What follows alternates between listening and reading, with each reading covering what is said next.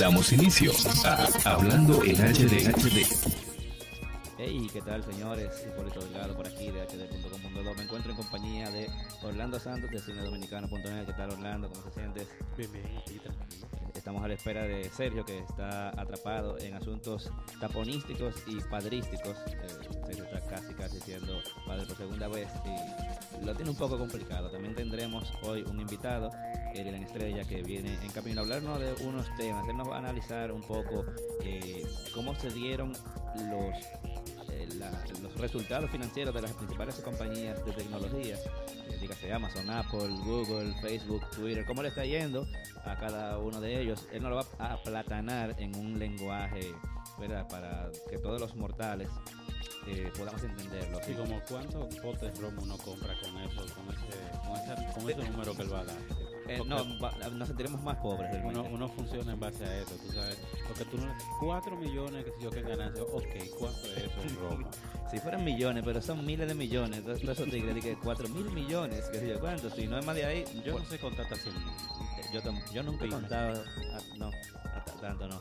Tú sabes que yo, yo siempre, en cuanto a economía, yo siempre he tenido el sueño de que si yo me saco un millón de pesos, o aunque sea 100 mil pesos, yo voy a ir a la cajera y le voy a decir, yo quiero hacer un, un retiro de un millón de pesos, dámelo en 20, o en 100, aunque sea. Y después que yo lo tenga ahí, que lo vea, le digo que yo quiero hacer un depósito de un millón de pesos. Oye, Pues nada más para verlo, para ver que son reales. Sí, no, no. Y para cambiarlo en, en papeleta de a mil y, y tirarlo en, en- en la cama y a ver cómo, cómo, se ven. Mira, pueden eh, repor- reportarnos a través del chat del, de- del programa. Veo que hay muchas personas ya hablando. Me- nos dicen que se escucha bajito. Vamos a tratar de ir subiéndolo. eh, y ustedes La nos van, a, nos, van a, nos van a ir diciendo eh, qué tal. Lo voy a subir un poquito. Qué bueno que nos están reportando todo eso. Y vamos, eh, ¿qué te parece Orlando? Si vamos con nuestra sección eh, de cine. Obviamente, eso es mi área. Cine y televisión. ¿Qué tenemos esta semana importante en esa área? Bueno, yo creo que para iniciar hablando de cine aquí en Hablando en HD, no podemos dejar de pasar el éxito que ha tenido la nueva serie original de, de Netflix, que es, es Stranger Things. Una de las cosas que yo hablaba recientemente en todos los programas ahí de cine, a propósito del estreno de una película como Ghostbusters, era cuál era la relevancia de una franquicia como Ghostbusters en el 2016. O sea, si era vigente que algo tan tan plasmado de blanco y negro que algo que una historia disfrazada de cazafantasmas, valga la redundancia, fuera relevante en el 2016. O sea, si va a tener el mismo impacto que una película de hace 20 años. Claro. Entonces, eh, una de, la- de las cosas que traímos a conclusión es que es mejor hacer referencias a algo o tener influencias de algo y así tú creas algo original en base a esas influencias que tratar de emular algo. Por ejemplo, hablábamos de Ghostbusters y de cómo la primera, eh, uno de los personajes más importantes de la ciudad de Nueva York, que es como una, eh, como dice el querido, un querido amigo muy fanático de los Ghostbusters, que es una carta de amor a la ciudad de Nueva York. La ciudad de Nueva York es una protagonista. Mientras que en esta se ve que es simplemente un producto para generar ingresos y todo eso. Entonces, eh, en el caso de Stranger Things, eh, como han podido ver ya a partir de, de que la serie sa- salga y, y todos los paralelos que han hecho con, con películas ochenteras eh, o películas setenteras, eh, como como E.T., como, como muchas películas de terror de esos tiempos, es haciendo alusión de que Stranger Things es su propia, eh, su propia cosa, su propio su propia serie, es algo muy del 2016, pero sin todas esas películas anteriores, tal vez Stranger Things no existiera, porque estamos hablando claramente de fanáticos de esos géneros de los 80 y 70 que lo han plasmado de una manera perfecta en Stranger, en Stranger Things y le han hecho algo de ello, le han hecho algo novedoso, le han hecho algo eh, que apela a la nostalgia de la audiencia y yo creo que ese es uno de los grandes éxitos que tiene la película, que uno siente que, que uno está viendo algo que uno veía cuando chamaquito. Sí. Uno se siente como un chamaquito viendo eso porque era lo que uno veía antes, pero es algo novedoso, o sea, no es eh, un remake, no es un reboot, no es una franquicia que regresa. Eh, eso no quiere decir que todas las franquicias que regresan sean malas porque precisamente Netflix eh, hizo el renacimiento de Voltron y está muy buena la... la Yo tengo la pendiente de primera verla, eh, esa. Pero, de definitivamente Stranger Things es una, la- es una la- de las mejores series que he visto y de lo del de las mejores experiencias en cuanto a séptimo arte o a televisión que ha tenido este año y, y no se podía eh, iniciar un tema sobre cine o televisión sin hablar de Stranger Things. Mira, y, y por cierto, eh, Netflix anunció que va a, a lanzar el soundtrack de, de Stranger Things. Que mucha gente lo estaba pidiendo porque le gustaba tanto la- la- el score como, como las canciones utilizadas. Yo no sé si, me imagino que ellos van a tirar el score. Es, Sí, ellos, eh, ellos se dieron cuenta del éxito que tuvo porque vi que lo compartieron mucho también cuando hicieron el playlist en Spotify, que fue una se Ujú. convirtió en semiviral, por Sí. así decirlo, porque lo vi mucho, pero no lo vi tanto para para atreverme a decir que se convirtió en viral en internet. O sea que es algo muy inteligente de ellos comercializar eso. De hecho, yo me atrevería a también eh, como colector de, de viniles dentro de lo que mi bolsillo pueda, que ellos se atrevan a lanzar ese soundtrack de, de Stranger Things en vinil porque va a continuar apelando a la nostalgia de, de los fanáticos de esta serie y de, los fanáticos que, que extrañan películas como E.T., que vieron eh, que vieron todas esas películas, que hay un ensayo muy muy bueno que lo pueden encontrar en, en internet sobre los paralelismos de las tomas de Stranger Things y de películas como E.T., eh, de muchas películas de, de, de hace 30, de hace 20, 30 años. O sea que eh, es una idea bastante... una, una idea muy buena comercial porque el soundtrack está muy bueno. Estamos hablando de, de- de artistas como The Clash, que es una de, la- de Sí. las canciones más representativas por la relación de, de los dos hermanos, del hermano que, que es secuestrado y obviamente el hijo de- del, del personaje de Winona Ryder. Pero sí, o sea, yo digo que ellos deben continuar apelando a la nostalgia y hasta tirarlo en caseo o en vinil, así como... Tripear imaginas, mientras tanto. Se, at- se atreven a tirarlo en vinil. No, en vinil yo creo que, que lo- es lo más seguro, o sea, eh, pero ahora tirarlo de que tal vez en cassette, es como No, no, que podían apelar porque Bueno, apelando al mixtape del, algo de las colección, letras. realmente.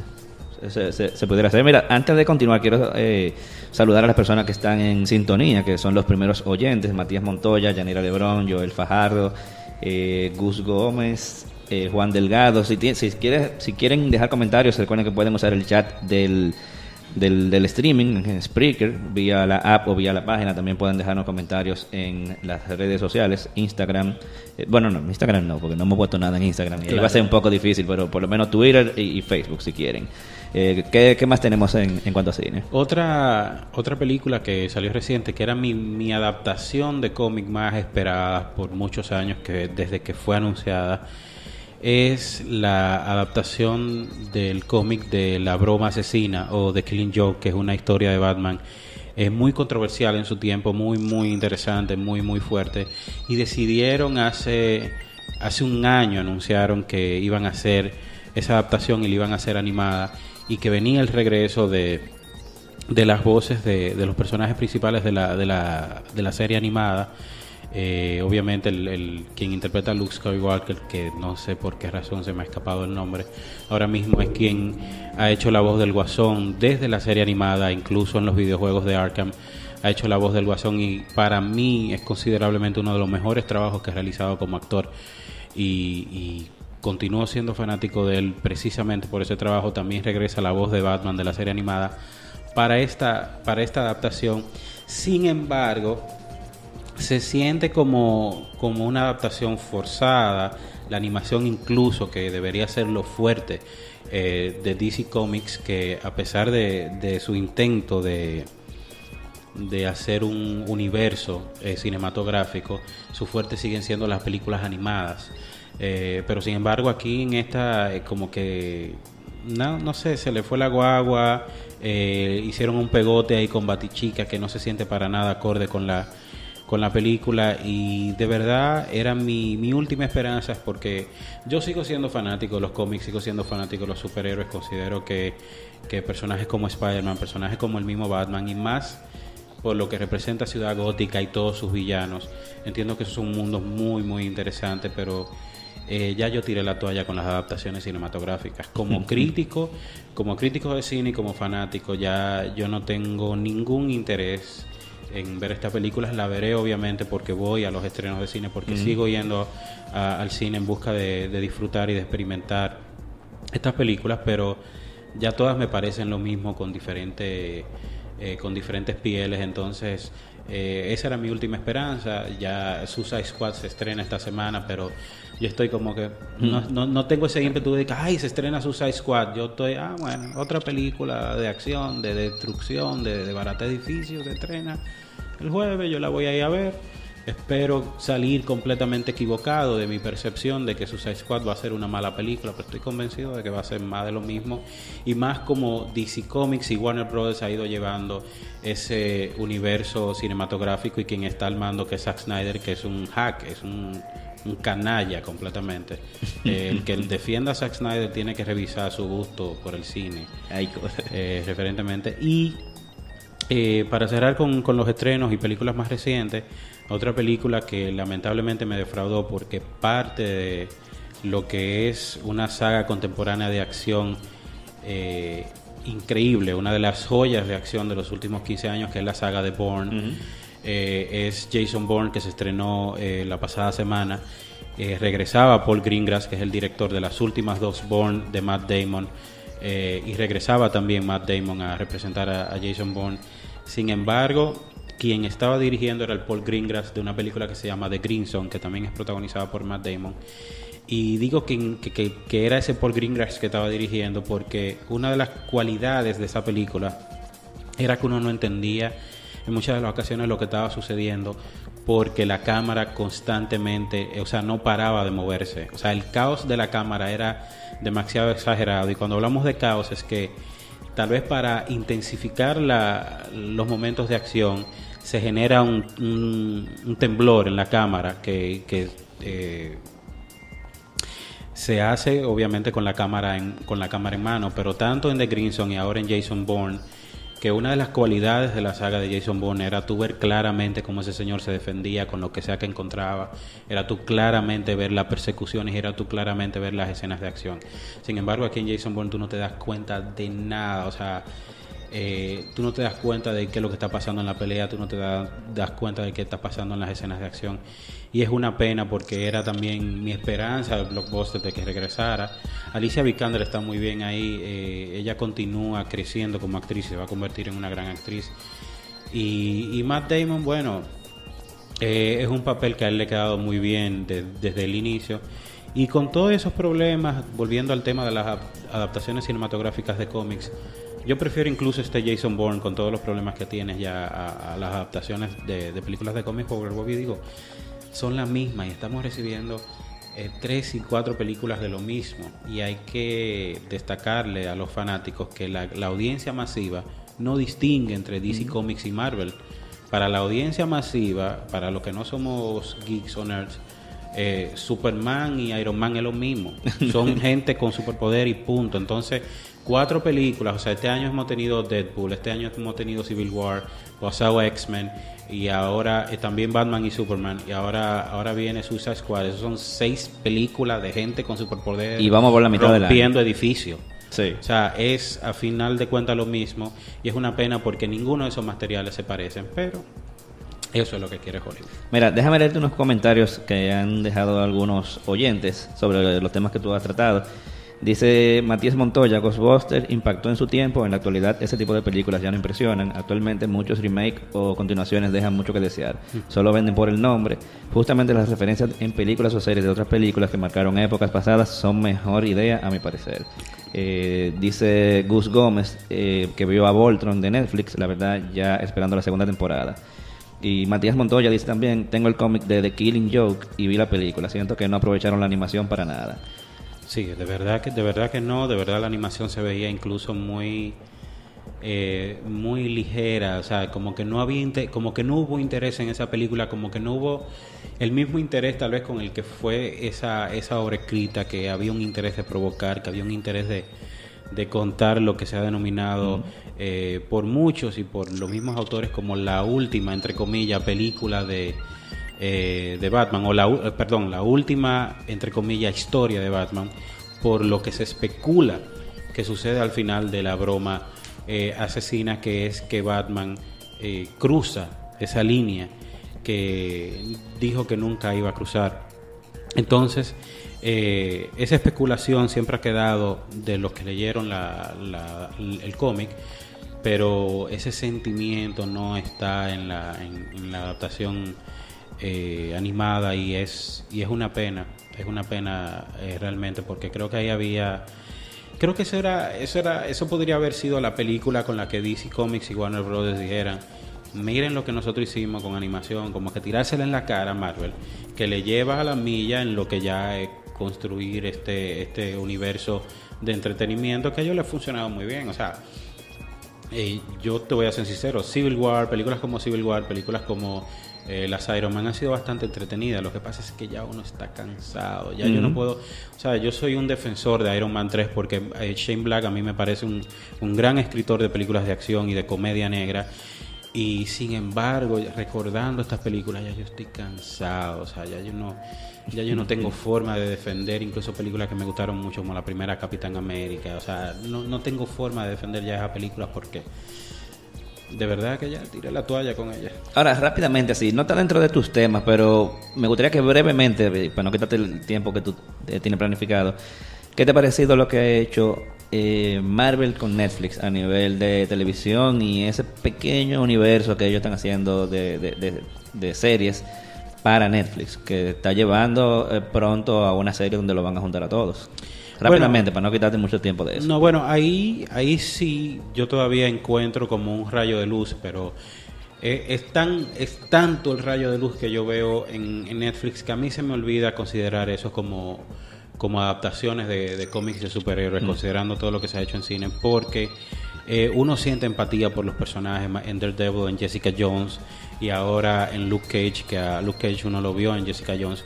Uno siente empatía por los personajes, uno siente empatía eh, por el ambiente, por, por donde se están des- desenvolviendo los personajes. Uno siente odio y admiración por los villanos, el, eh, el Kingpin eh, que hace Vincent D'Onofrio en Daredevil es increíble. El villano de Jessica Jones también es extraordinario. O sea, hay una construcción de personajes que no está ocurriendo en, la- en las adaptaciones cinematográficas. Y yo siento es porque ellos tienen mucho más libertad. Porque Eso, no hay, eso te iba a decir. no hay una dependencia de generar 400 millones de, millones de dólares para atrás. O sea, no hay una necesidad de irse por lo seguro porque eh, es, Netflix, es streaming, eso puede fallar o no fallar, eh, whatever, pero eh, Daredevil demostró que eh, fue un hito tanto la primera como la segunda temporada. Jessica Jones por igual y por eso ahí viene Luke Cage, por eso ahí vienen los defensores. Y Iron Fist. Y por eso me gusta mucho que han decidido de alguna forma atrasar, porque vienen las noticias de esta semana, de que no va a haber un crossover anytime soon. O sea, no va a haber un crossover entre los personajes de, de las series de Netflix y los personajes del cine eh, por, por, eh, por un par de años. Y creo que es que ellos están dándose cuenta que tal vez deben mantener, eh, aunque, aunque ellos han hecho alusiones obviamente a lo que ha sucedido en las adaptaciones cinematográficas, cuando en Daredevil mencionan el evento, hablan obviamente de, de lo que sucedió en la primera Avengers. O sea que hay alusiones a, a las adaptaciones cinematográficas, pero los tonos son tan diferentes, los personajes son tan diferentes, la, el ambiente, la, la creación, la elaboración de, de este mundo es tan diferente que yo no veo forma de que ellos puedan hacer un crossover. Sí, ellos pueden seguir haciendo alusiones a lo que sucede en, en las películas, pero más allá no creo que, y creo que por eso ellos lo han alargado para Sí. eventualmente No, ni y- siquiera hacerlo. Y, y otra cosa es que, eh, si tú te fijas, el, el- vamos a decir que el público que va- al que va enfocado Netflix es un poco más adulto. Las, las escenas de, de pelea son extremadamente muy agresivas, rompen huesos eh, muy gráficamente, son muy sangrientas. Hay escenas eh, de sexo. eh, creo que hay eh, desnudos también, por ejemplo, en Jessica Jones. Y, y esas cosas no se ven en las películas de superhéroes Sí, que están eh. adaptadas para que se sea ma- para mayor cantidad de público posible, o sea, Y hay que, taquilla. hay que destacar algo que mencionaba y algo que, que alguien también dijo en el, en los comentarios que hablaba de hacer referencia en vez de tratar de, de rehacer una película o un sentimiento de antaño, es que Daredevil, la primera temporada, utiliza mucho de películas extraordinarias anteriores a, a Daredevil y recuerdo mucho la, la pelea del pasillo eh, cuando él va a rescatar el niño que él todavía no tiene el traje de Daredevil que, que es una sola secuencia. Me recuerda mucho a una película coreana que se llama Old Boy que hay una pelea extraordinaria de una sola toma en un pasillo. Entonces eh, son directores que están asumiendo eh, cosas buenas para crear este mundo que por lo regular ya no lo están haciendo ni las casas de Marvel ni las casas de DC, que en inicio sí lo hacían. Por ejemplo, eh, las Iron Man dependen muchísimo de, de, cosas que sucedieron anteriormente. Yo hablaba de The First Avenger, que soy un defensor de, del, del primer Vengador, que mucha gente dice, ¿y cómo a ti te gusta esa película? Yo digo, primero porque es una película que logra a mí que no soy gringo, justificarme por qué ese personaje tiene ese traje de la bandera eh, de la bandera gringa con una sola estrella. Y es el trabajo extraordinario de, de Jim Johnston, que es el director de Rocketeer, que es otra, otra gran película y otra película a la que todo este boom de superhéroes le debe muchísimo, no nada más a la Batman de Tim Burton, sino a la Rocketeer de Jim Johnston. Y si ustedes ven eh, Rocketeer con Capitán América de First Avenger, ustedes van a ver muchas similitudes, no porque sea el, mismo director, sino porque eh, es intencional que Johnston contara esta película con matices nostálgicos de esa forma para que pudiera funcionar y por eso eh, The First Avenger eh, la considero una de las mejores películas, películas, o sea, que ha realizado la casa Marvel. Pero ya a medida que, que se van aventurando ya a posiciones seguras, que no importa lo que tú hagas, eh, vas a generar muchísimo dinero. Porque hay que recordar que Guardians of the Galaxy y Ant-Man eran como de lo más oscuro del, del, mundo Marvel y sin embargo tuvieron una cantidad extraordinaria de ganancias. Y por eso este año viene Doctor Strange, que hay muchas personas que no conocían eso. Eh, pero depende, ese mundo de Marvel depende de un inicio que dependió mucho de, de, influencias muy buenas, porque también hay que destacar que los Vengadores no son eh, el, mejor producto o, la mejor fase de, de Marvel como una casa creativa. Esos son X-Men y Spider-Man. Y ellos, cuando estaban a punto de caer en bancarrota, lo cedieron. Por eso Spider-Man era propiedad de Sony Pictures. O sea, los derechos de, de, cinematografía eran de Sony Pictures. O son todavía. Hay un convenio para cederle el personaje para que Marvel los utilice en el cine. Y por eso X-Men es de Fox. Porque Marvel estaba a punto de irse de hito. O sea, los Iron Man, los Thor, eh, el Capitán América eran de lo de las obras de. Marvel. Es el cine que ha hecho estos personajes relevantes, pero estos personajes no eran relevantes nunca. Nunca. Entonces, eso viene de un inicio de la casa Marvel dependiendo de grandes influencias del cine de acción y de grandes influencias del cine de la comedia. Ahora, lo que han hecho en los últimos seis años es cansar a uno. bueno, vamos a dejar el tema un poquito ahí del cine. Vamos a pasar, ya que tú estás entrado en calor, eh, un, vamos a unos tópicos que también eh, tú eres que, que dominas, y es videojuegos. Videojuegos. Orlando, yo sé que tú tienes unos, unos cuantos temas ahí, como los mejores juegos que van en lo, en lo, que va del año, pero yo voy a dejar que sea tú que le des el orden que, que, que tú quieres dar, lo que tú no tienes en cuanto a videojuegos.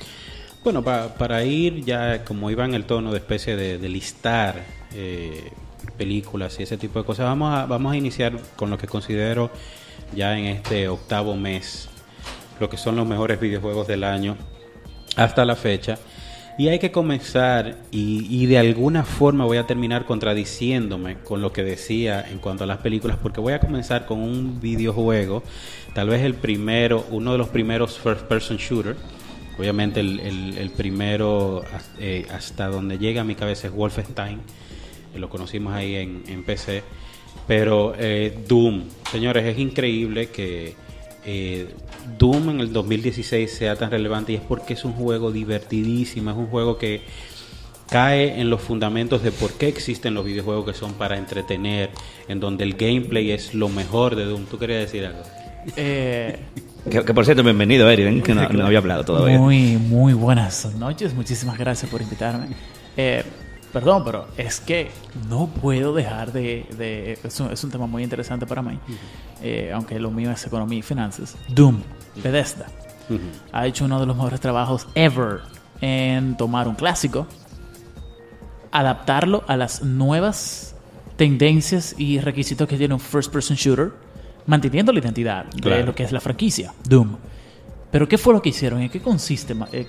Eh, ¿Cuál fue el trabajo que hizo Bethesda para mantener eh, las principales prioridades de Doom? Uno, desarrollaron un verdadero motor gráfico que tiene la capacidad de mantener en todo momento eh, 60 frames por segundo en el PlayStation 4, independientemente de cuál sea eh, la situación gráfica que esté sucediendo. Es un hito tecnológico que permite un aspecto narrativo importante del videojuego, que es el, el- el fast pace first person, eh, first person shooter que tiene, que es que en todo momento tú te andas moviendo rapidísimo en el juego, eh, incluso en la modalidad más alta, más alta de, de dificultad que tiene, tú nunca dejas de tener ese, ese super ritmo que te vuelve medio loco. Sí, porque una de las premisas de, de Doom, Ajá. cuando tú estás en la batalla, es que tú tienes que estar constantemente en movimiento, constantemente Correcto. brincando.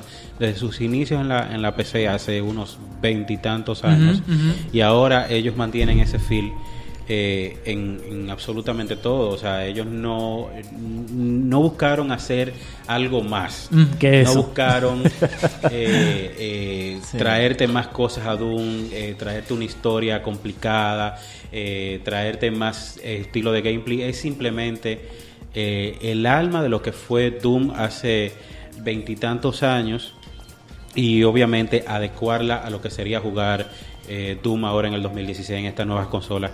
Y eso lo hace definitivamente uno de los, de los videojuegos más divertidos que he jugado mucho tiempo y definitivamente historia de Doom muy bien escrito todo Ujú. la verdad que sí que, que tiene un, un- un- como que la forma en la que se desarrolla al principio cuando tú sacas el, el traje de, de- de la armadura entonces al principio tú estás medio débil tienes que cuidar mucho los daños que te dan y, al y luego de que tú vas desarrollando la trama también te vas desarrollando las armas y aprendes la personalidad de tiro la personalidad de tiro del juego, que es bastante particular.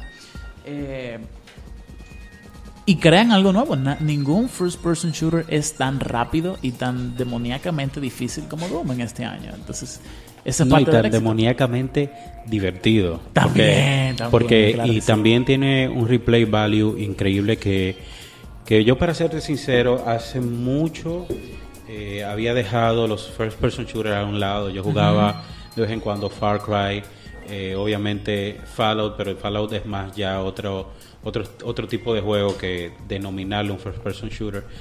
Pero Doom, o sea, yo dije, yo tengo que jugar Doom y cuando lo jugué, o sea, no, no había forma de que yo parara de, de jugar Doom y me recordó esa primera vez que yo vi un videojuego en donde eh, solamente yo veía el arma, que me enamoré de Wolfenstein, que me enamoré de Doom, que me enamoré de GoldenEye. De, y de los gráficos. ¿no? Y de los son gráficos. sumamente bellos. Ha, ha vendido 4 millones de copias desde que salió. Y me parecen, considerando lo divertido que me parece poca todavía, pero son muchas, señores. Son muchísimas. Y para ir haciendo así eh, un listado también brevísimo de Witcher Blood and Wine, eh, regresa con un DLC nuevo y regresa de nuevo a la lista de los mejores del año. Definitivamente la última historia de Geralt, o la última historia, entre comillas, ellos dicen que eh, CD Projekt Red se, eh, está trabajando ahora en lo que es Cyberpunk. eh, 2070 y- 2777 2077 Ok, do- 2077. eh, eh, ellos están trabajando ahí en ese nuevo eh, Western RPG pero definitivamente The Witcher Blood and Wine es de también de lo mejor del año Te digo una cosa. Cambiaron completamente el estilo visual de The Witcher. Eh, Wild Hunt tiene colores washed out, que son como grises, como ocres. incluso el mismo el primer DLC también se mantiene esa como quien dice esa frialdad y sobriedad del, del, del Wild Hunt eh, pero aquí En- entonces en hay más colorido ¿Sabes qué parece? Parece Francia, Galicia de 1700. sí ese es- colorido. hermosísimo eh, eh, tengo un juego de PS Vita que se llama Severe o Severe, que es, es muy importante porque Dreambox Studios, que fueron los que hicieron este videojuego, iniciaron, eh, tuvieron su hito con Guacamele, que es un, un juego Metroidvania, y ellos pudieron haber hecho cualquier cosa para todas las consolas y decidieron hacer un juego exclusivamente para el PS Vita, que es uno de los mejores Ángel que existen. Eh, Uncharted 4 Naughty Dog regresa a la historia de Nathan Drake de una manera extraordinaria. Es el, el hijo perfecto de Uncharted y de Last of Us. Y hacen eh, el- la vivencia de, de esta película de acción con algo mucho más personal de manera extraordinaria. Yo soy un fanático de, del béisbol y considerablemente lo que hace la, la, la- la saga de Show eh, para emular la simulación de- del, del béisbol es increíble año tras año. Ellos lo único que van mejorando son los detallitos y esos detallitos te hacen nunca eh, dejar el juego. Eh, The Division fue un juego bastante extraño porque uno al inicio uno se volvía loco y no había forma de que tú pararas de jugarlo y, y de un día para otro tú Y dices así que mismo "Ah". te das cuenta de que la mecánica no es tan profunda como habías pensado y, y, y ya. Y ya, o sea, de un ya. día para otro tú dices que, ¿qué yo he estado haciendo con mi vida? Pero hay que destacar que ese inicio eh, fue muy bueno de Division. Mencionaba, cuando hablaba de, Far- de First Person Shooter, mencionaba Far Cry. Y ese Far Cry Primal es bastante entretenido. Eh, es, un, es un juego interesante porque es, obviamente, en la, en la era prehistórica. O sea, un Eh, first person- antes de es neolítico creo que Exacto. ¿no? Es- es La era- arco flecha piedras onda. Exacto. Arco, flecha y, y mamuses y cosas así. Eso es Far Cry y, y leopardos O sea, el, el mismo ímpetu de Far Cry, pero en esos tiempos. Alienation es uno, es uno también muy bueno que ha pasado este año.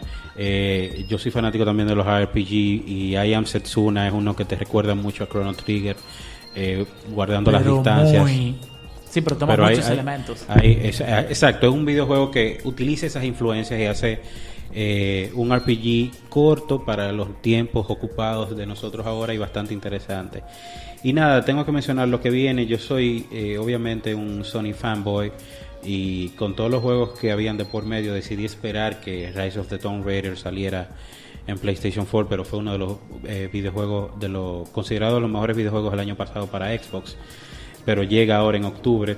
No Man's Skies es una de las exclusivas de PlayStation más esperadas que ¿Tú llega sabes- el 9 de agosto ahora. ¿Tú mismo. sabes cuánto dinero pagó Microsoft por la exclusividad de Tomb Un Raider? viaje, porque ellos lo hicieron, eh, yo no sé la, la cantidad exacta, pero ellos hicieron algo similar con GTA eh, 4 para que los DLC llegaran exclusivamente a ellos. Y Fue un dineral exagerado, entonces yo me imagino que tuvo a ver que sí. Y Square Enix tuvo, a ver, tuvo que haber perdido mucho dinero que ese No. juego se quedara en una sola consola. Tú sabes que es muy difícil de determinar cuánto dinero deja de, de- de ganar una, un publisher por dar una exclusividad de tiempo a una consola, pero con Tomb Raider aproximadamente Microsoft le pagó a Square Enix unos 50 millones de dólares y con los DLC de Grand Theft Auto se estaba hablando de que incluso eran 70 millones de dólares en ese momento.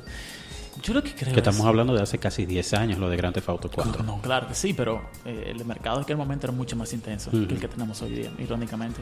Lo que te quiero decir es que la fórmula de rentabilidad, yo que lo veo desde el punto de vista de negocio, es que si yo soy Mike, eh, Square Enix y alguien me está pagando ahora 50 millones de dólares por darle un año de exclusividad, yo prefiero tomar los 50 millones de dólares porque, aunque me esté restringiendo mi mercado en un momento determinado, ¿sabes por qué?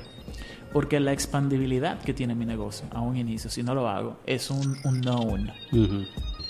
Hay una, hay una incertidumbre en mi capacidad real de poderlo lograr.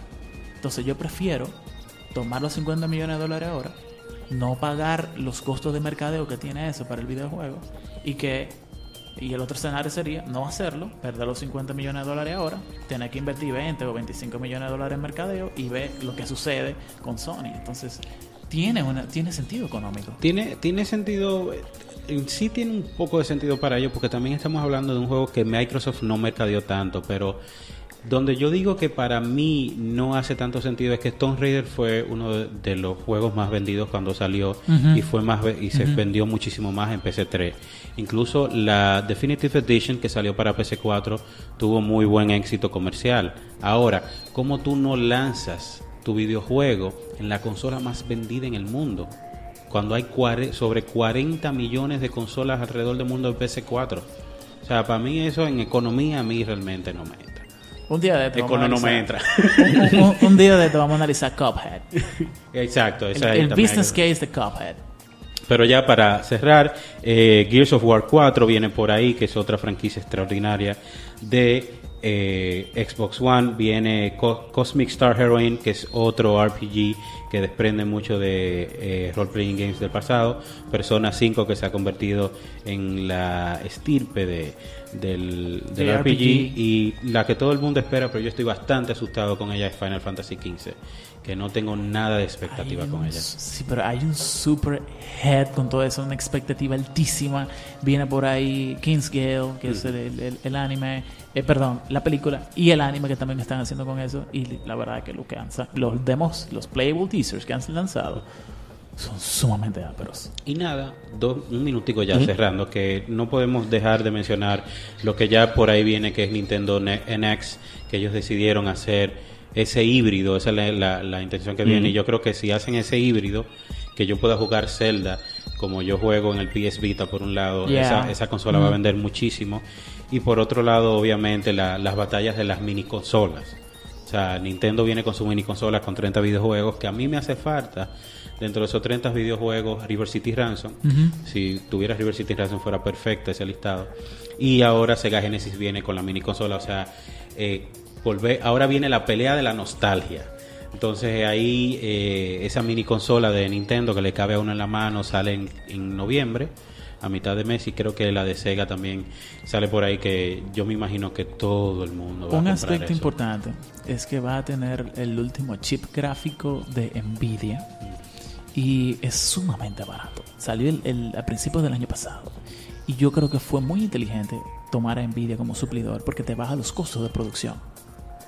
Y es un, es un procesador gráfico sumamente rápido. Entonces, yo creo que la iniciativa es, uno, salir con un precio bien bajito, Que 60 dólares, que es bastante bajito para eso. lo que se está hablando, ciertamente. El chip vale como 22 o 23 dólares dependiendo del volumen. Y lo otro es eh, que aparentemente van a usar SD, SD cards Ujú. que son genéricas. O sea, no vas a tener el problema del PS Vita en el que tienes que comprarle una me- memory Sí, card creo- propietaria a Sony que te vale 100 dólares. Yo creo que esa, esa es la principal causa de la, de la- Del problema del PS Vita. problema del PS Vita, que eso de acuerdo. es exageradamente caro. Es increíble lo caro que son esas tarjetas del Vita. Mira, y, y ya que están hablando ustedes que se están metiendo en temas de economía, vamos a cambiar un poco eh, el tema de los videojuegos, muy interesante. Vamos a tener que dedicarle más tiempo a- al asunto de los videojuegos. Eh, mientras tanto, vamos a continuar con una entrevista. Entrevista. Bueno, ya no hay que presentarlo porque él solo terminó eh, a- a- hablando en, en el tema de los videojuegos porque Eriden es un tigre que parece que lee absolutamente de todo, siempre está muy informado No, de lo que está mira, pasando. Es, Y- que, es que los videojuegos son. Sí. son mi- mi- cuando yo no estoy leyendo un libro de, de economía o de teoría económica, yo definitivamente estoy arriba de, de algo de videojuegos. Bueno, a- ahora vamos para el tema que, que ahí se ve de verdad que tú eres eh, el monstruo de los monstruos. Y, es- y, y sobre todo por el hecho de que, de que la idea es que tú no lo pongas aplatanado para el resto de, de los, de, los mortales que no somos economistas. Recientemente se, se, pre- se presentaron muchísimos de los resultados de las, eh, del último trimestre de, de las empresas tecnológicas. Y yo quisiera que tú me hables un poco sobre eso, que no lo desgloses, no digas qué, qué significa para nosotros los mortales que seguimos este- estas, estas compañías eh, estos resultados. Cuéntanos, Eriden, expláyate. Mira, eh, lo primero es que a veces uno piensa que lo que la gente mejor entiende son los números, pero no es verdad. Para nada. Lo que la gente entiende es que tú le expliques en qué se componen los principales estados financieros de las empresas de tecnología. Y de lo que estamos hablando es básicamente de que eh, en, en el 2016, eh, en todo lo que va del 2016, Apple ha generado más de 80 mil millones de dólares en ingresos. Ok. Eh, y lo interesante es dividir el hecho de que no son ganancias, es ingresos totales que ha tenido Apple en total. Ahora bien, eh, cuánto dinero específicamente ha generado Apple de ganancia. O sea, luego de que tú recibes todo, todo ese dinero, haces tus operaciones internas, pagas los costos de venta, etcétera, etcétera, etcétera, ¿cuánto dinero ha generado en lo que va del año Apple? Bueno, ha generado alrededor de 14.700 millones de dólares. Una boronita. Una boronita, pero es la borona más grande que hay en el sector financiero, o mejor dicho, en el sector de tecnología. Lo que es interesante todavía es el hecho de que la evaluación de las acciones de Apple es la más baja que hay en promedio en toda la historia de cotización que ha tenido Apple. Lo cual es sumamente irónico y le da forma a lo que a mí me gusta llamarle con respecto a Apple el Never Enough Effect. Y es el hecho de que Apple tiene todos estos años, cada vez que reporta el final, el, último estado financiero del año, unos sumamente buenos resultados financieros y aún así la comunidad de inversión está esperando más. Eso es, ahora mismo se nota más que en ningún otro momento. ¿Por qué? Porque uno, eh, hay que entender el hecho de que tienen tres años sin hacer nada importante desde el punto de vista de la presentación de nuevos eh, dispositivos. Apple hace mucho tiempo que no es una empresa de computadores, sino más bien que es una empresa de teléfonos, porque más del 66%, o sea, más de la, eh, dos tercios de su total de ingresos no viene precisamente por de la computadora. Exactamente, sino que viene por el iPhone. Y en lo que estamos hablando en este segundo trimestre del año es el hecho de que las ventas del iPhone fueron más bajas de lo que fueron en el mismo periodo del año pasado. Esa es una. Y la dependencia que tienen los ingresos de Apple sobre el iPhone y sobre la venta de aplicaciones es muy alta. Entonces, ¿a qué nos lleva esto? Uno, nos lleva al hecho de que, si bien es cierto que está generando más dinero que nunca antes en la historia de Apple, bueno, pues la perspectiva es a la negativa. De que se generen menos ingresos, de que su rentabilidad porcentual sea menor de la que fue los años anteriores. Y entonces eh, es una empresa que tiene su mercado cada vez más reducido. Esa es la perspectiva respecto de Apple. Si es una empresa en la que tú debas de invertir, ¿no? porque estamos hablando de que su, cotización anda en 118 dólares, eh, definitivamente está en el, en, el, en el proceso de comprar y quedarte en el mediano plazo de ver qué sucede, o comprar dentro de mediano plazo, o sea, dos meses nomás de ahí, y tratar de hacer venta en corto, que es básicamente eh, tomar muchas acciones de Apple eh, prestadas. Entonces tú las vendes en el día de hoy, baja la acción y entonces recompras de nuevo en, un precio más barato y tú te ganas el diferencial entre la venta y la recompra que hiciste. Es una técnica que la podemos explicar en, en, detalle, de manera más fácil luego, pero lo que te puedo decir es que las perspectivas son bien negativas para Apple, para serte sincero. Pasando a Microsoft, eh, Microsoft está en un momento de pivot. Es un momento de inflexión en el que al fin y al cabo estamos viendo si Windows 10 ha tenido el resultado que debería de tener exactamente. Déjame ver, buscar la data que tengo acá. Ok, míralo aquí. Básicamente ellos han generado 84.700 millones de dólares, es lo que va del 2016. Y en esencia de lo que estamos hablando es que Windows ha producido alrededor de 27 mil millones de dólares de todo ese share. Tú dirás, bueno, eso es un 30% más o menos del total de ellos, pero antes era casi el 70%. Ok. ¿Cuáles son las otras filiales de Microsoft que están generando bastante dinero? Uno, Xbox, aunque está perdiendo la batalla con su opositor PlayStation con Sony. Eh, pero las perspectivas son eh, eh, es lo siguiente. Aunque no está generando tanto dinero Windows como antes. Lo que los inversionistas están viendo respecto de Microsoft es el hecho de que todos los productos de Microsoft están integrados. Windows 10 en celulares, Windows 10 en el Xbox, Windows 10 como producto de sistema operativo, Windows 10 en, las tiendas de aplicaciones y de todos los markets que ellos tienen. Es la mejor unificación de productos que hay actualmente en toda la industria de tecnología y más nadie tiene eso. Esa percepción cualitativa de cuál es el mercado de Microsoft le da una perspectiva en el mediano plazo, estamos hablando básicamente de un crecimiento en los próximos dos años, que es bastante positivo y es lo que produce la buena apreciación que tiene en el mercado financiero, que tiene el mercado financiero de Microsoft. Eh, es una característica que no mucha gente, no muchas empresas pueden eh, no tienen esa evaluación, no tienen ese aprecio desde el punto de vista eh, cualitativo.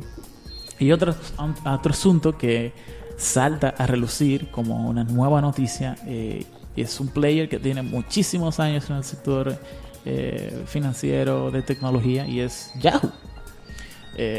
Yahoo sale eh, con una evaluación que sorprende a muchísima gente, eh, la valoración que se le dio por parte de Verizon, 4.500 millones de dólares. Eh, la verdad es que te puedo decir que supera eh, casi cuatro veces mi evaluación personal. Me doy a entender. Es sumamente sencillo determinar cuánto dinero vale una empresa. Eh, lo que tienes que saber es, desde el punto de vista conceptual es que el valor de una empresa es la suma de su patrimonio, o sea, todos los activos que tiene esa empresa, más el flujo de caja eh, remanente que tiene. El flujo de caja es ¿no? todo, todo el dinero que puede disponer en un momento determinado, pero dinero físico o en cuentas. Y luego de eso, tú lo que haces es, ok, esto es todo el patrimonio más el flujo de caja que tiene remanente en el año 2016 o a junio del 2016. Tú llevas eso hacia atrás, lo regresas y tomas eh, junio del, 2000 del, del 2015. Eso te va a dar un número. Y de manera arbitraria tú podrías decir, bueno, pues yo voy a estimar eso a 8 años en adelante. Entonces, eso te da la teoría de que cuando una persona vende su empresa, está recibiendo hoy lo que esa empresa va a generar dentro de 8 años. ¿Ok? Ok. Bien. Bueno, pues ese número a mí me daba 1.157 millones de dólares. Porque en el cuatrimestre pasado, Yahoo perdió 22 millones de dólares en total. Perdió. No generó. Tuvo ingresos por casi 1.100 millones de dólares y luego de todos los costos y luego de toda su estructura de costos, perdió 22 millones de dólares. Wow. Entonces, mi evaluación personal eran unos mil y tantos millones de dólares, mil, mil cien millones de dólares, no llegaban ni siquiera a los 1200. Y ver que Verizon, que ellos llegaron a vender el número de 4.500 millones de dólares a Verizon, a mí me fue la verdad una, una evaluación que me sorprendió. Porque no sé cómo ellos llegaron a ese número. Y si, y si llegaron a ese número, perdón, el, el hecho de que ellos hayan llegado a ese número no quiere decir que está mal. Lo que quiere decir es que utilizaron una metodología de evaluación no estándar. Ujú. Ok, utilizaron una metodología de, de evaluación custom. Quizá algunos ¿no? eh, manejos políticos o características que se dan que van más allá de lo financiero entre los accionistas, quizá influyó muchísimo en esa evaluación, pero no es lo que los vectores financieros indican. Ujú. Ok, hay que tener bien en cuenta eso. ¿Qué es lo que quieren eh, Verizon? En el corto y mediano plazo, eh, dentro de la integración de Yahoo en su portafolio, algo que yo creo que todos los ISP deberían de hacer, los Internet Service Providers, que es dejar de ser una marca blanca. Para ti y para mí, el hecho de estar con una empresa de Internet o la otra empresa de Internet es completamente irrelevante siempre que tengamos la misma velocidad y que no se nos caiga el Internet. El mismo problema lo tiene Verizon en, en Estados Unidos y lo que ellos piensan hacer es integrar todos los servicios como, bueno, ahora mismo yo tengo Yahoo Finance abierto. Es una de las mejores bases de datos eh, financieras que existen en Internet entera, que es completamente gratis y que Google Finance no tiene. Ni lo va a tener nunca porque Google no está desarrollando eso. Entonces ellos tienen como, son el perro más grande de la ratonera que hay en- en- dentro de ese eh, mercado y eso le da un valor a ellos de monopolio y de características que no tiene ningún otro player.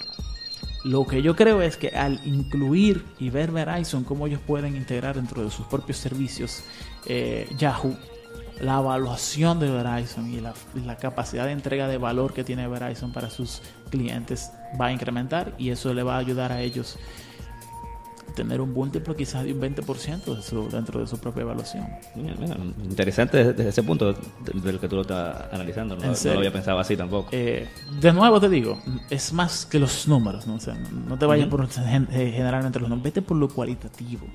que la gente entienda cuál es la dinámica, cuál es el paradigma o el conjunto de situaciones que tiene una empresa, nárralas y entonces la gente va a saber cuál es la perspectiva de la cual las empresas están tomando decisiones. Y en este caso lo que te estoy dando es cómo el mercado y los brokers y los inversionistas están viendo estas dos empresas.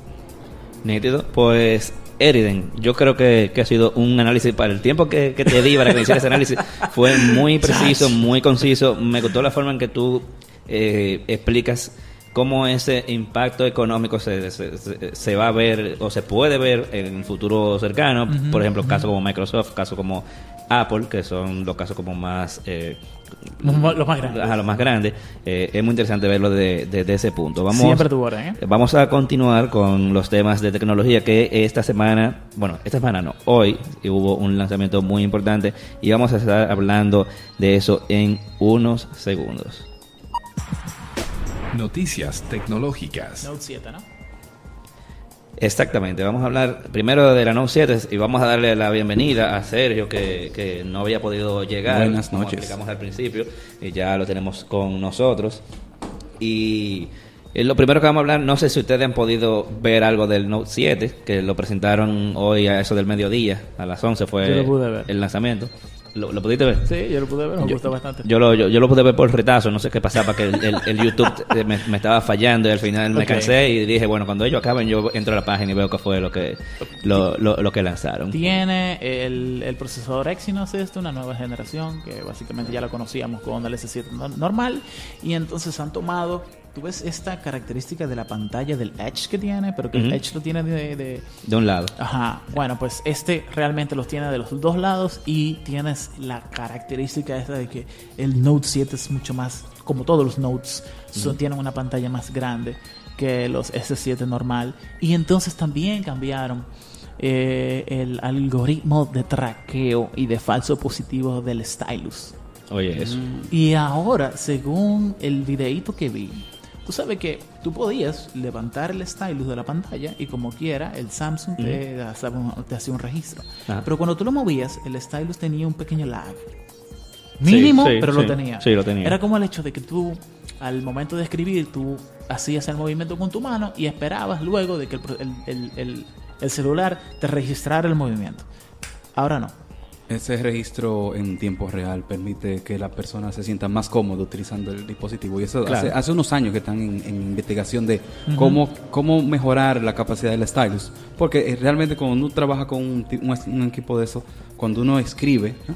se siente incómodo. O sea, uno se siente como que está escribiendo en el Sí, como que se está quedando atrás. Exacto, pero ahora con cada vez van mejorando, van refinando esa, esa tecnología, pues nos sentimos un poco más cómodos. Y, y eso, yo, yo espero que eso siga mejorando en pro de los de las personas que Mira, utilizan este tipo deja- de- de- déjame leerte un de poco las especificaciones técnicas que, que, que le metieron al, al, Cuatro al gigas de Note 4 7. GB de RAM. Eso, Eso- No, pero ya, ya el, el, el Pero- OnePlus 3 tiene, tiene Tiene. Cabe tiene resalvar, resaltar que siempre el 4 GB de RAM no necesariamente lo consume el equipo. Siempre claro. es future proofing, o sea, evitando que cuando Ujú. mañana salga una versión Sí. X de sistema operativo, Él no la se quede maneje bien. Exacto. Mira, procesador octa-core, tiene, un, Ocho tiene núcleos, muy dos quad-core, uno a 2.3 y uno a 1.6, 64 bits. Que es el Exynos normal Ujú. que habíamos visto el año pasado. Sí, eh, pantalla de 5.7 pulgadas, eh, Super AMOLED, pan- eh, tiene cámara frontal de 5 megapíxeles, la principal de 12 megapíxeles, la batería de 3.500 mAh con eh, carga rápida, que ya eso prácticamente lo tienen todos los dispositivos de gama alta de una batería Samsung. más grande.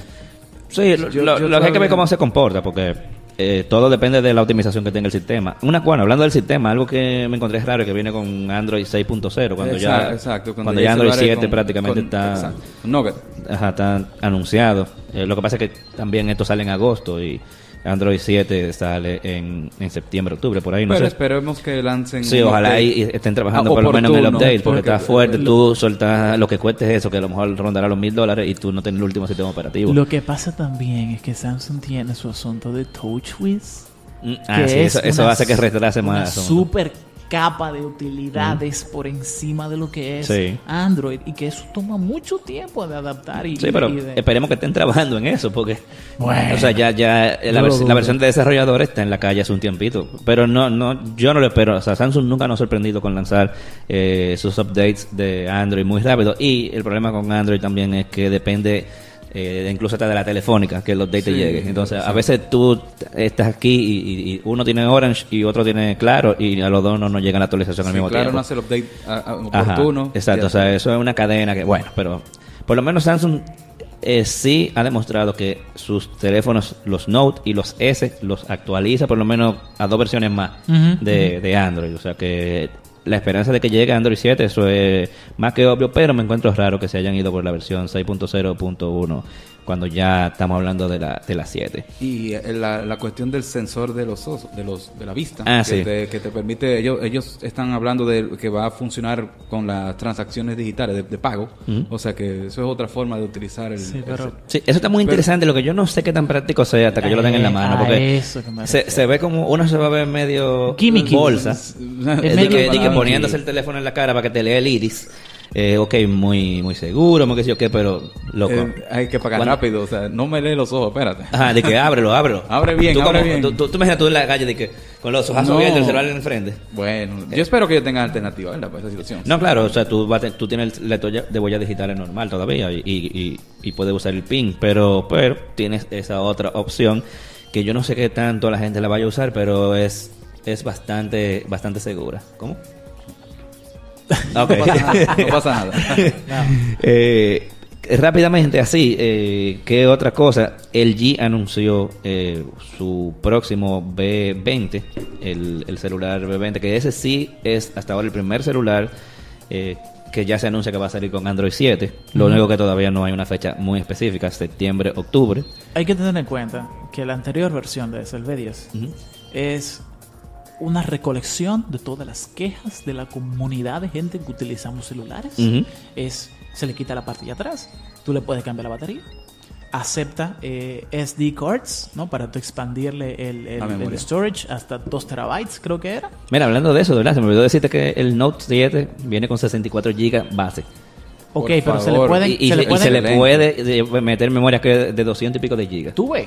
O sea, que eso, es eso una- una- Eso, de un, eso es un paso. Apple, que aprenda. Bueno, ah, porque tomen nota con esos iPhone de Eso 16 No, GB. papá. supuestamente van a ser 32, pero como no, pero ya 32 es muy- está es muy quedando, viejo. Ya cualquier celularcito Con de, una de cámara- 300 dólares tiene 32 No, y GB. con una cámara de 4K. Exacto, a- con- a con- 32, o sea, exacto. 10 fotos se me llenan que, gra- que graba a, a, a, a 120 cuadros por segundo cuando, cuando graban en slow motion, viejo. Un minuto de video son 5 gigas. Exacto, entonces como tú me metes una cosa de 16 GB, eso ya no debe de... de- yo, Es una ofensa yo- pública. es- eh, si ellos vuelven a tirar un iPhone de 16 GB, la, la gente que, que tenga el lanzamiento deben hacerle un bu, porque eso, o sea, tienen años criticándole ese, ese dato. Pero así también, eh, rápidamente, Instagram, vieron, no sé si vieron que lanzó Stories. Eso es directamente un ataque frontal a Snapchat. O sea, pero eso, eso fue, o sea, literalmente un ataque de frente a Snapchat. Vamos a ver cómo eh, la gente toma eso, porque así mismo fue que ellos acabaron con Vine. Vine prácticamente ya nadie habla de Vine, aunque no ha desaparecido, pero eh, No lo mismo. Vine vino y, y de una vez Instagram agregó los videos. Ahora eh, eh, eh, Snapchat se ha vuelto la sensación del momento y Ahí y acabo de leer que. Snapchat se está los- asociando con la NFL. Pasé, tú sabes, a, Eh, a propósito de eso. O sea, que tal vez ellos están buscando otra forma de, ¿verdad? Sí. Mercadear su producto. Pero Snapchat tiene algo que yo veo que no tiene ni puede tener hasta el momento Instagram, que es uno, los live events. Tú ves el Gran Premio de Fórmula 1 en Mónaco con los snaps que toma todo el mundo con Snapchat en el circuito. Eso es una característica que está sumamente bien integrada dentro, dentro de lo que es Snapchat y que aún copiando Instagram, la característica de Snapchat, de las historias, no es lo mismo ni es igual. No, claro. Y otra cosa es, tú le das hasta el final de Snapchat y la última pantalla es el Discovery. En el Discovery tú vas a ver una serie de medios de comunicación como Vice, como... Mashable. eh, exactamente. eh. IGN, eh, Cosmopolitan, etcétera. Sí, pero hace Que- mucho que Sna- eh, Instagram está hablando con empresas para eso, para hacer ese tipo de, de cortos y de, de publicidad. Mm. Como, acuérdense que subieron el video un minuto y era con esa intención, o sea que nadie sabe qué ellos pretenden hacer con lo que es Stories. pero- Y hacerte un- una publicidad de un anuncio, de un pantalón, una cosa, con, con un story de, para hacer el día entero, para mencionarte el anuncio. O sea que no, no sé, uno no sé, yo, hay que ver qué pretende Zuckerberg con, con ese negocito. Pero lo que yo veo es que no lo han aplicado. Tienen un año. Yo tengo Sí. un año escuchando ese rumor. Sí, yo sí. digo, óyeme, eso sería lo máximo. Pero no lo hacen. Entonces, Snapchat sí lo tiene. eh, Snapchat está hablando con, con ESPN. Señores, ¿ustedes quieren ver los resultados de cualquier cosa que esté cubriendo ESPN en, en tiempo real de los juegos? Métanse a Snapchat. Sí. Bueno, miren chicos, ya son las nueve. Eh, eh, qué, qué chulo que uno haya hecho un programa que uno quisiera durar dos horas. Hay un tema que yo sé que hay unas cuantas personas que están esperando y es eh, que había una rifa de un Huawei Mate 8 a través de mi canal de YouTube. Que donde teníamos más de una semana participando las personas y ya tenemos el ganador. Bueno, yo lo tengo de, prácticamente desde antes de ayer y hoy es que voy a anunciarlo. Y da la casualidad de que esa persona estaba por lo menos ahorita oyendo el programa, no sé si todavía continúa porque vi que dejó unos comentarios. Y es, el ganador es Joel Fajardo, o sea que Joel, si estás oyendo, ya tú sabes que eres el ganador, me voy a poner en contacto contigo vía YouTube. Y felicidades hermano, se ha ganado usted un tremendo equipo con una tremenda batería, así que señores, eh, Sergio, eh, nos despedimos de ti, Orlando, nos despedimos de ti, Pasen buenas noches. Erida, nos despedimos de ti, ¿dónde, nos-. ¿dónde podemos contactarte Sergio? Sánchez Sergio en Twitter. Orlando, eh, bueno, Orlando ya está. Orsan. Orlando tampoco ya desconectado, pero en cine dominicano.